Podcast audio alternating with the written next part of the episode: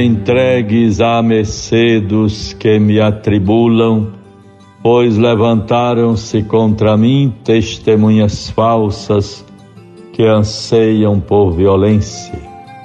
Salmo 26, versículo 12. Bons ouvintes todos, caríssimos irmãos e irmãs, vivamos com a graça de Deus este dia 4 de abril, terça-feira da Semana Santa. Vivamos intensamente esses dias tão sagrados, nos voltando para Deus, reorganizando mais a nossa vida. Tudo aquilo que até não depende de nós, mas tenhamos todo cuidado para fazermos a nossa parte. Tantas vezes ouvimos esta expressão: eu já fiz a minha parte, fiz o que poderia fazer. Sejamos sempre perseverantes, atenciosos, generosos. Não há medida é, proibitiva para se fazer o bem.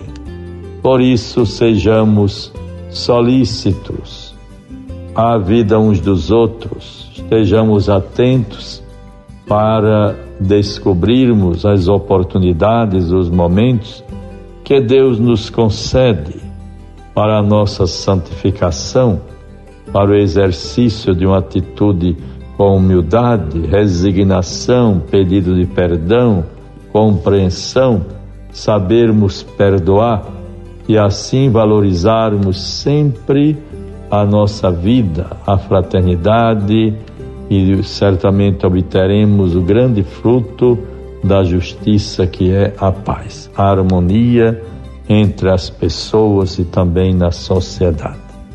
Vejam, portanto, bons ouvintes, procuremos os momentos de confissões nesses dias, graças a Deus, ao zelo pastoral, cuidadoso dos nossos padres, se organizando em grupos de sacerdotes nos diversos zonais, grupos de paróquias, que estabelecem horários e dias específicos para o atendimento das confissões.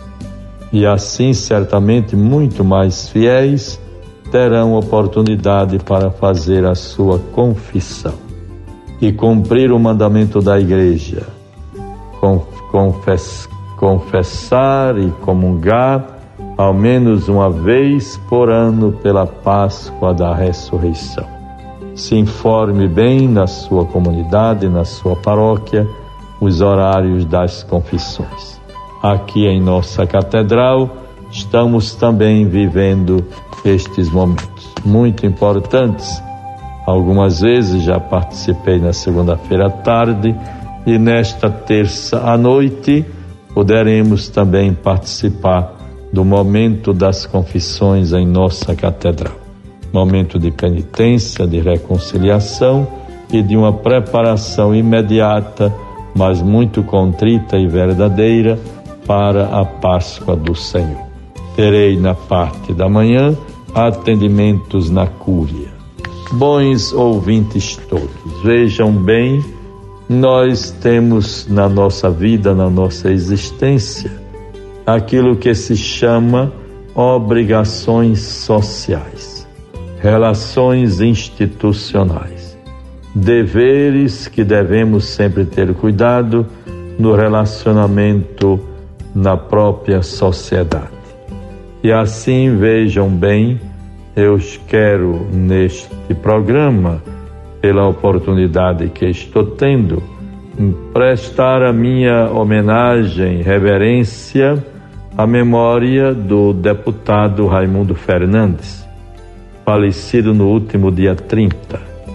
Antes, portanto, do seu sétimo dia, amanhã, já quero manifestar a minha solidariedade aos seus familiares e também à própria Assembleia Legislativa do Estado do Rio Grande do Norte, na pessoa do seu presidente Ezequiel Ferreira e todos os seus componentes, o deputado eh, Raimundo Fernandes eh, marcou certamente com sua atenção, detentor de vários mandatos eh, eletivos, a região oeste potiguar.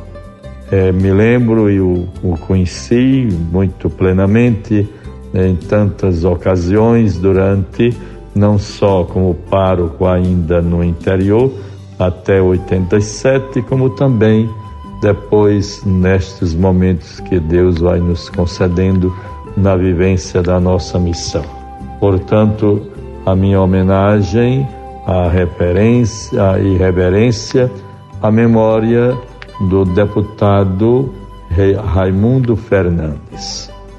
E também neste momento não posso deixar de me referir ao nosso querido padre Francisco Fernandes, secretário do arcebispado, ele que não só teve esta perda dos seus entre os seus familiares, o seu o deputado, seu primo Raimundo Fernandes, como também a sua tia Elizabeth Fernandes, irmã mais idosa da sua mãe, Dona Luísa. Portanto, já tínhamos falado por telefone, pelas redes sociais, mas não posso deixar de manifestar de modo mais público estes gestos de solidariedade, de condolências e também de orações por estes irmãos falecidos. E assim, passando também para o dom da vida, da existência, permitam-me, bons ouvintes, fazer uma referência a um parente, a, um, a alguém da minha família, a, a quem somos muito é, caros, que nos é muito caros, é, que nos é muito caro. É Paulo Farias de Oliveira. Paulo Farias é o meu cunhado, é, que celebrou domingo passado 90 anos é uma data tão bonita, um privilégio, uma bênção, como diz o Papa Francisco a nos falar, a idade não é um peso, mas um privilégio. 90 anos, quem chega a esta idade e mais, deve se sentir diante de Deus agraciado, pois a palavra, a Sagrada Escritura nos assegura a vida do homem chega aos 70 anos, fato notável quando atinge os 80. E quando se celebra 90 e mais anos, mais ainda devemos render graças ao Senhor. E assim me congratulo com os familiares, nossos parentes, primos e primas, família de Paulo Farias. Paulo Farias é originário de Patos, na Paraíba, veio para o Rio Grande do Norte, para Tangará, na década de 60. No período em que se instalava ali naquela cidade, a minha terra natal, a usina Assambra, grande firma eh, de algodão, a, a usina moderna, muito bem instalada. A Sambra Sociedade Algodoeira do Nordeste Brasileiro cuja matriz de muita expressão estava em Campina Grande.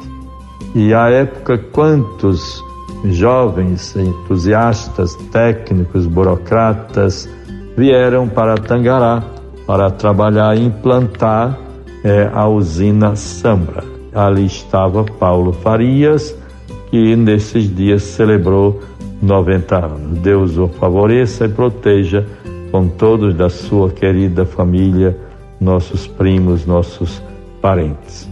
E ali também, naquela época, não posso deixar de registrar alguns nomes, eram os que vieram para a gerência, Carlos Lindenberg, depois também Luiz Rocha, tivemos outros colegas de Paulo, Rivaldo Torres e tantos mais. Momento favorável, muito bonito, memorável, este é a história da algodoeira, a Sambra em Tangará. Hoje, ali está ainda naquelas instalações, sob a égide, o cuidado e a iniciativa do empresário Carlos Lindenberg, está a firma Tinol, é uma fábrica de, é, de rações para animais. Então, neste registro, faço essas referências a pessoas muito caras, amigas e que fazem parte da nossa vida desde a infância. Que Deus seja louvado por tudo. Tenhamos sempre confiança, é, esperança, façamos sempre a nossa parte e assim vamos é, crescendo na fraternidade e na paz. Chiara Lubick, aquela grande fundadora do movimento dos focolares, no leito de morte, ela recomendava às pessoas que com ela levaram adiante este belíssimo movimento de espiritualidade na vida da igreja, oriundo ainda do pós-guerra. E ela dizia e recomendava aos seus mais diretos: salvemos as relações e a obra estará salva. Como é importante é zelarmos pelas relações sociais. Para concluir, meus bons ouvintes, o Evangelho de hoje, desta terça-feira da Semana Santa, João 13, 21 e seguintes.